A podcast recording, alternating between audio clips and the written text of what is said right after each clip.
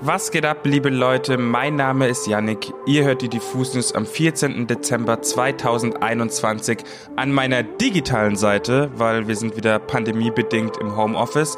Der Micha, hallo. Hallo digitaler Yannick. Heute sprechen wir über die Versöhnung von Kanye West und Drake, über Jan Böhmermann on Tour und über die Causa Travis Scott. Außerdem stellen wir euch zu guter Letzt noch eine Newcomerin vor.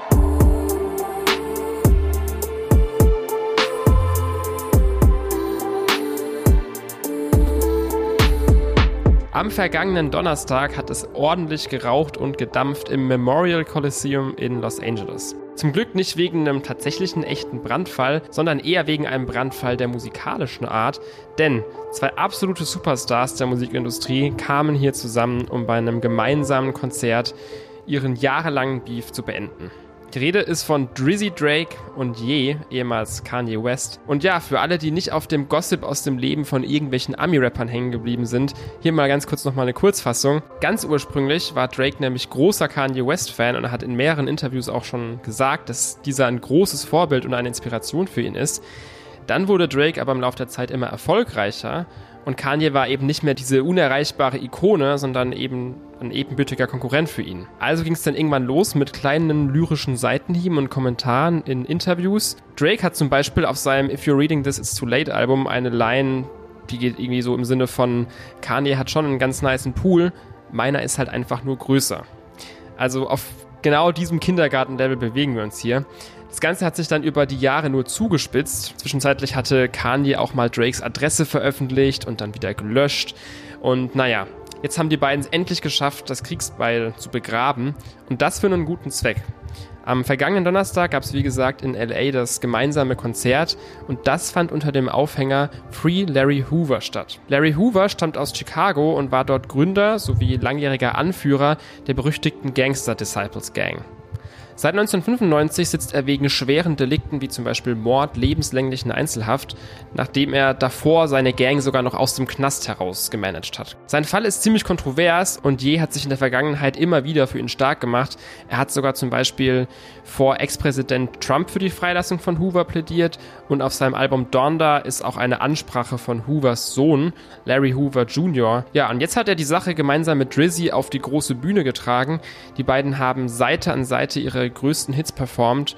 Und vor allem Kanye hat dann noch mal ein paar ganz alte Dinge rausgeholt, wie zum Beispiel Stronger oder All of the Lights. Von Larry Hoover war dann am eigentlichen Abend tatsächlich irgendwie so gar nicht die Rede, aber immerhin, die Erlöse des Konzerts gehen an drei gemeinnützige Organisationen. Zuletzt haben Kanye und Drake dann noch Forever gespielt, das ist ihre allererste Zusammenarbeit jemals, also Stichwort Kreis schließen und sowas, haben sie auf jeden Fall gut gemacht ich hoffe, es bleibt jetzt erstmal bei dieser Versöhnung und wir haben nicht in ein paar Wochen oder Monaten oder auch Tagen wieder Drama. Mal sehen, wie lange das gut geht, wenn zwei so riesige Egos aufeinander prallen. Ich hoffe ja auf ein Collabo-Album. Macht das mal Yay und Drake. Dann kommen wir von einem Superstar-Event zu einem etwas tragischeren Superstar-Event. Und zwar geht es um Astroworld. Das tragische Ereignis um das Astroworld Festival ist nun schon über fünf Wochen her und langsam aber sicher kann man sagen, dass sich das Ganze ziemlich ungut für Travis Scott entwickelt, der schließlich das Gesicht von dem Festival war. Zunächst wären da einmal die Sammelklagen, die gegen ihn im Raum stehen. Knapp zwei Milliarden Dollar soll der Rapper an die Hinterbliebenen der zehn Verunglückten und den ganzen unzähligen Verletzten zahlen. Dann gäbe es noch Kollaborationen wie beispielsweise seinen Cacti-Seltzer, der nach nur einem Jahr im Umlauf direkt wieder vom Markt abgezogen wurde. Doch damit nicht genug. Scheinbar soll Travis Scott nächstes Jahr sogar vom Coachella-Lineup gestrichen werden. Ganz kurz zur Erinnerung, das Coachella ist das vielleicht prestigebehaftetste Festival der USA und jedes Jahr ein Highlight für alle MusikliebhaberInnen und vor allen Dingen auch InfluencerInnen. Letzte Woche erschien außerdem ein sehr langes Interview von Travis Scott mit Charlemagne the God, in dem der Künstler zum ersten Mal seit der Pressekonferenz ordentlich Stellung zu dem ganzen Thema bezieht. Das Interview ist relativ lang, aber die Kernaussage ist, dass Travis Scott die Schuld nicht unbedingt bei sich findet, da er als Künstler für den kreativen und kurativen Teil des Festivals verantwortlich ist und eben nicht für den organisatorischen und Sicherheitsteil. Gleichzeitig merkt man natürlich, dass ihn das Ganze extrem mitnimmt und er wirklich versucht, der Community zu helfen, wo er nur kann in dieser schweren Zeit. Er meinte beispielsweise auch, dass ihm die oben genannten Business-Geschichten vollkommen egal sind und er nur darauf fokussiert ist, wie man solche Tragödien zukünftig vermeiden kann. Seht euch das Interview gerne mal selbst an und macht euch ein Bild davon und lest vor allen Dingen auch die Kommentare drunter. Teilweise wird nämlich zum Beispiel kritisiert, dass er im Prinzip nur Statements herunterleiert, die seine Anwälte ihm vorher zurechtgeschrieben hätten. Es gibt auch einige sehr verstörende Berichte von FestivalbesucherInnen, also aus erster Hand. Das ist schon ziemlich harter Tobak, den ich da zu lesen bekommen habe teilweise. Ich habe die ganze Sache natürlich mitverfolgt und muss sagen, dass ich extrem zwiegespalten bin. Ich persönlich finde es irgendwie falsch, nur ihn dafür verantwortlich zu machen, aber man kennt natürlich amerikanische Medien, die lieben einfach eine gute Hetzjagd. Gleichzeitig muss man natürlich auch anerkennen, dass da einfach unfassbar viele Menschen zu Schaden gekommen sind und Leben zerstört wurden. Und dahingehend finde ich den Ansatz von Travis Scott eigentlich ganz okay. Er möchte in Zukunft ein Botschafter für mehr Sicherheit auf Veranstaltungen werden. Und das ist doch meiner Meinung nach schon mal ein guter Schritt in die richtige Richtung und zeigt unterschwellig doch auch ein bisschen Reue. Wird auf jeden Fall schwierig in der Zukunft, weil das ja auch quasi Markenzeichen von seinen Konzerten war und von seiner Musik überhaupt, dieses ganze Rodeo und Rage und so. Wie er das dann jetzt in Zukunft sicher für alle Beteiligten hinbekommt. Ich zitiere. Wir schreiben das Jahr 2023. Ein tödliches Virus hat den Planeten Erde befallen und alles menschliche Leben in einen zerstrittenen Haufen genervter, Netflix-süchtiger und leicht übergewichtiger MiesepeterInnen verwandelt. Traurig, aber unaufhaltsam taumelt der freudlose Planet durch die unendlichen Weiten des Universums, geradewegs zu auf ein gigantisches schwarzes Loch aus alles zersetzender Langeweile. Janek, bevor du mir hier einschläfst, habe ich eine kurze Frage an dich. Was könnte denn jetzt in diesem Szenario noch die Rettung für die Menschheit sein? Hast du eine Idee? Wenn du mich jetzt das so uninformiert fragen würdest, hätte ich gesagt, irgendwas mit Musik. Irgendwas ganz Phänomenales, Bahnbrechendes, Aufweckendes. Das geht schon mal total in die richtige Richtung. Ähm, ich sag's dir aber trotzdem mal, was die, was die Rettung in dem Fall ist. Und zwar Jan Böhmermann und sein Rundfunk-Tanzorchester. In der Combo geht's nämlich 2023 auf die Ehrenfeld Intergalactic Tour. Ehrenfeld Intergalactic. Wer schon mal in Ehrenfeld war, weiß, das ist vieles, aber nicht intergalaktisch. Tut mir wirklich leid. Okay, Hot Takes von Yannick hier.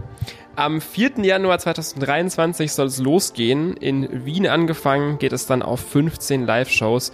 Mit dabei sind unter anderem, und ich zitiere hier wieder, der Orchesterleiter und Synth-Lord Lorenz Rode, hoch ansteckende Après-Ski-Hits, singende Menschenaffen und natürlich noch einige geheime Special Guests. Bis zum Tourstart 2023 ist dann ja noch eine ganze Weile hin, aber so kann das Ganze dann ja auch hoffentlich Corona hin oder her auch wirklich stattfinden. So, jetzt kommen wir noch zu einer Newcomerin, die ich euch gern vorstellen möchte. Und zwar möchte ich euch heute gerne von Feline Sonny erzählen. Es gibt diese Stimmen, denen man schon beim ersten Hören komplett verfällt. Feline Sonny hat genau solch eine Stimme. Zart, zerbrechlich und dennoch eindringlich singt die 20-Jährige aus Unna in ihrem ersten Song Lose Yourself, der übrigens erst Ende Oktober erschienen ist, über Unsicherheit, Ängste und das ständige Anklopfen einer Depression. Der Track ist eine melancholische, sehnsuchtsvolle Erinnerung daran, dass es wichtig ist, manchmal alle Kontrolle aufzugeben und sich, wenn auch nur für eine kurze Zeit, selbst zu verlieren. Ich persönlich muss natürlich bei dem Titel direkt an Eminem denken, das nur als kleine Side Note.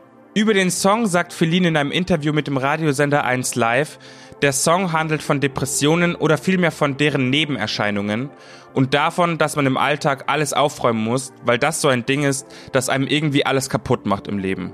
Feline Sonny, für manche heute schon ein aufgehender Stern am Indie-Himmel. Bisher trat die Newcomerin bereits als Musikerin in der Band von Ambert, mit dem wir auch bereits eine Live-Session aufgenommen haben, in Erscheinung. Parallel zu ihrem Musikstudium startet sie nun also ihre Solokarriere und das mit einem vielversprechenden Auftakt. Ihren Beinamen Sonny hat sie übrigens als eine Referenz an ihren liebsten Bruce Springsteen-Song ausgewählt. An der Stelle möchte ich euch auch nochmal unsere kleine Session mit ihr ans Herz legen. Die könnt ihr euch bei uns auf YouTube oder auf unserer Website anschauen. Da wünsche ich viel Spaß. Ich fand es auf jeden Fall sehr unterhaltsam und äh, sehr eindringlich auf eine Art und Weise. Das war's dann auch schon wieder mit den Diffus News an diesem Dienstag. Am Freitag hört ihr dann wieder den Yannick, glaube ich, und die Pia. Bis dahin habt eine entspannte Zeit, habt eine entspannte Woche und passt auf euch auf.